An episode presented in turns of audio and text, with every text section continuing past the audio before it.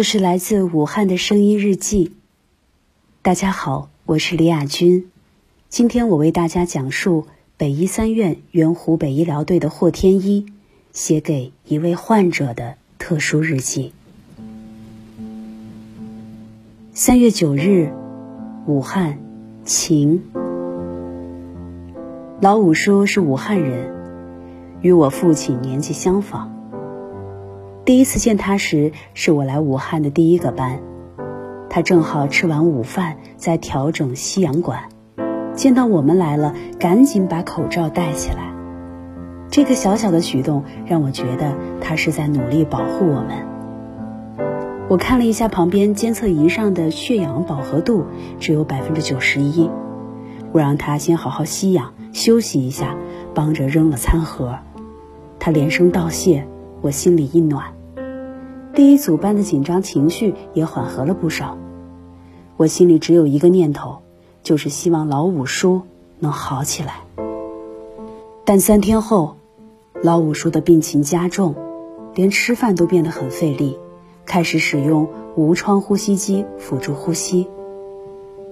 我知道上机后其实并不舒服，一开始他也不太适应，不是很会配合呼吸机。偶尔会出现人机对抗的情况，我一直在他身边这么反复的教，试试感受一下他每次送气的时间，配合他吸气，他不送气了就放松呼气，不是太难的，可以做到。几次以后，老五叔和机器配合的很好。下班前我去看他，说：“这么配合治疗，一定会越来越好的，要加油啊！”他朝我竖起大拇指。之后的每组班，我都负责护理他，我们也越来越熟悉。一天夜里，他的病情再次加重，医生不得不插上气管插管，需要使用有窗呼吸机来辅助呼吸。我们成立了专门护理小组，我也变成了老五叔的专属护士。为了减轻他的痛苦，使用了镇痛镇静药物，所以大部分时间他都在睡着。每次帮老五叔翻身，还是能感觉得到他在尽力配合我。我会告诉他：“您是个体贴护士的优秀病人，等您出院了，给您发三好患者奖状。”有一天，老五叔醒来，握着我的手，突然握得很紧。我想大概是有些害怕了，就安慰说：“放心睡吧，我会陪着您的。等您好了，天也暖了，我们就能一起去看樱花了。”那一次，他握着我的手很久才松开。后来，他醒着的时间就越来越短了。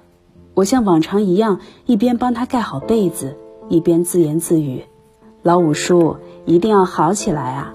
到时候我就能给您送早饭了。老五叔突然就睁眼看了我一下，他不知道的是，当时我有多努力，才忍住没有哭出来。这样日复一日，老五叔的病情一直不见好转。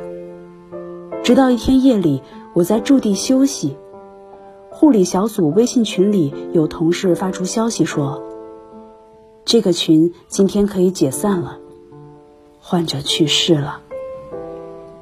那一天，我哭了一晚上。很抱歉，虽然竭尽全力，还是没能留住他，但我会永远记得他。老五叔，武汉的樱花开了，我还是第一次看见这么多的樱花，真的很美。